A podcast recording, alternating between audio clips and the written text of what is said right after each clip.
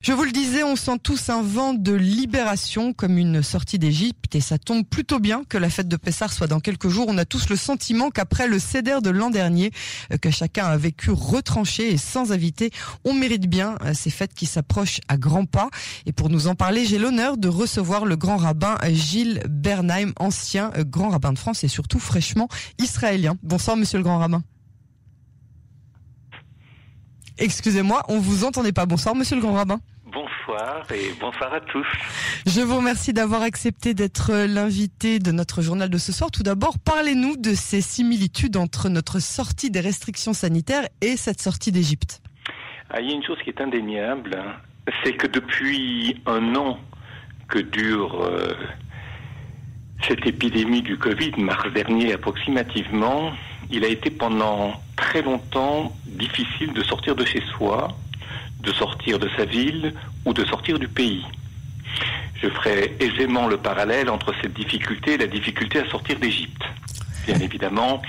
Mais comment faire pour sortir un petit peu plus d'Égypte quant à nous aujourd'hui partant de Covid?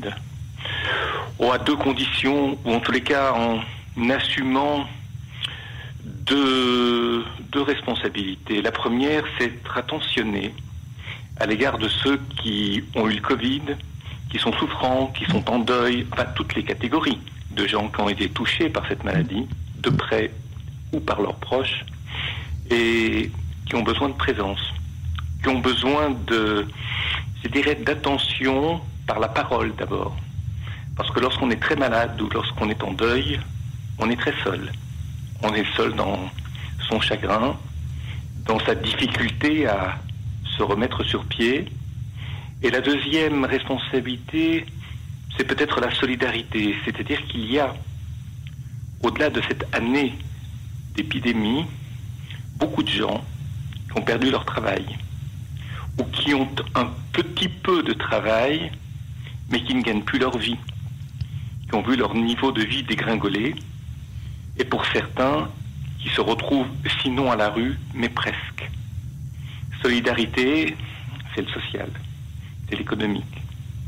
Et cette épidémie a fait beaucoup de ravages. Il faut le souligner, pas seulement parler des questions de santé, qui sont essentielles, mais aussi parler des questions économiques et des difficultés des gens à vivre avec des familles qui ne peuvent plus nourrir. Absolument.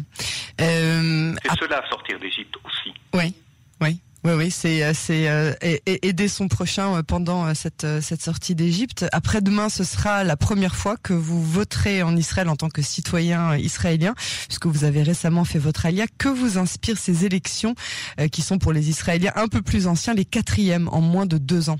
Oui, c'est la première fois, évidemment, que nous votons, ma femme et moi, en Israël on est un petit peu perdu, je l'avoue. Pourquoi? On est un peu perdu parce que on peut, disons, idéologiquement, se situer à proximité de tel ou tel parti, mais ne pas aimer les hommes ou les femmes qui dirigent ces partis. On peut au contraire être euh, assez distant d'une idéologie et apprécier tel homme ou telle femme qui dirige un parti. Et puis ensuite, il y a toujours ce problème dans ces élections ici, des alliances. Aucun parti ne peut diriger seul le pays. Donc il faut des alliances. Alors, euh, évidemment, la question est de savoir si on peut voter pour des petits partis ou s'il ne faut voter que pour de grands partis. C'est compliqué. Et je dirais que ça peut fausser notre choix, ou en tous les cas le détourner de notre attention première pour des raisons simplement d'efficacité, j'allais dire non pas pour le deuxième tour, pour le jeu d'alliance qui se mène après l'élection elle-même. C'est compliqué. Enfin, pour un Français nouvellement israélien comme moi, c'est compliqué. C'est compliqué. Mais est-ce que vous vous ressentez que euh, que Israël s'est un peu perdu euh, dans son unité justement pour en arriver à un quatrième scrutin en moins de deux ans? C'est une constatation que les Israéliens un peu plus anciens se font euh, en se disant que bon, comment est-ce qu'on en est arrivé là en fait? Oui, c'est une question que je me pose, comme beaucoup d'Israéliens. et que je me pose d'autant plus qu'il n'est pas certain que cette quatrième soit la dernière. Absolument. Dans un temps court, en tous les cas. Oui. Je n'en sais pas plus, ou en tous les cas, je ne ferai pas l'affront à des gens qui connaissent tellement bien ce pays et qui ont une culture politique beaucoup plus importante que la mienne de suggérer ce que je pense. Très bien. Et avec les quelques instants euh, qui nous restent, Monsieur le Grand Rabbin, je voudrais vous demander quels sont maintenant vos projets, euh, maintenant que vous êtes enfin euh, à Jérusalem. Notre, nos projets, d'abord, euh, nous n'avons pas fini de travailler avec la France.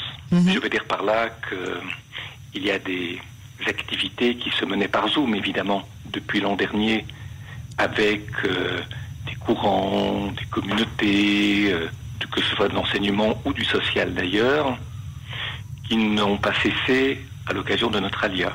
Le Zoom, le téléphone fonctionnent tout aussi bien que lorsque nous vivions à Paris. Ceci étant, puisque je parlais d'enseignement, il y a une chose qui est importante pour moi, c'est de ne pas répondre d'emblée oui aux personnes qui me demandent si je peux assurer telle tâche, enseigner là, qu'il y aurait des personnes qui seraient soucieuses ou désireuses de commencer quelque chose avec moi, avec d'autres personnes, bien évidemment, pour une raison simple. C'est que je souhaite, et je ne refuse pas, faire des choses que j'ai déjà faites tout au long des décennies de ma vie professionnelle en France. Mais pas seulement, je voudrais découvrir d'autres choses en Israël. Donc je ne veux pas m'enfermer dans, ou plutôt être prisonnier d'acquiescement apporté trop tôt à des demandes pleines de bonne volonté, Ouais. de manière à pouvoir garder une disponibilité pour découvrir d'autres choses et faire des choses que je n'ai jamais faites dans ma vie. Et Israël est un pays qui est riche sur le plan des initiatives.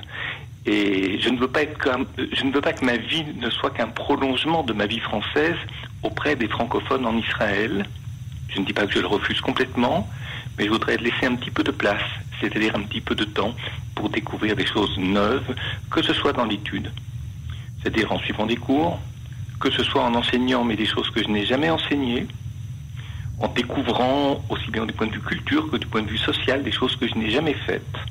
Et pour cela, il faut garder du temps à soi. C'est aussi cela ma vie de Olé Hadash. Et on vous souhaite euh, de très très euh, belles années et très fructueuses, surtout euh, avec ce nouveau départ avec votre épouse Joël. Merci beaucoup, Monsieur le Grand Rabbin Gilles Bernheim, pour avoir participé à cette à cette émission. Et on vous dit à très bientôt sur les ondes de Cannes en français et Pessar Kacher Vesamer. Merci beaucoup, c'est moi qui vous remercie. Au revoir. Au revoir.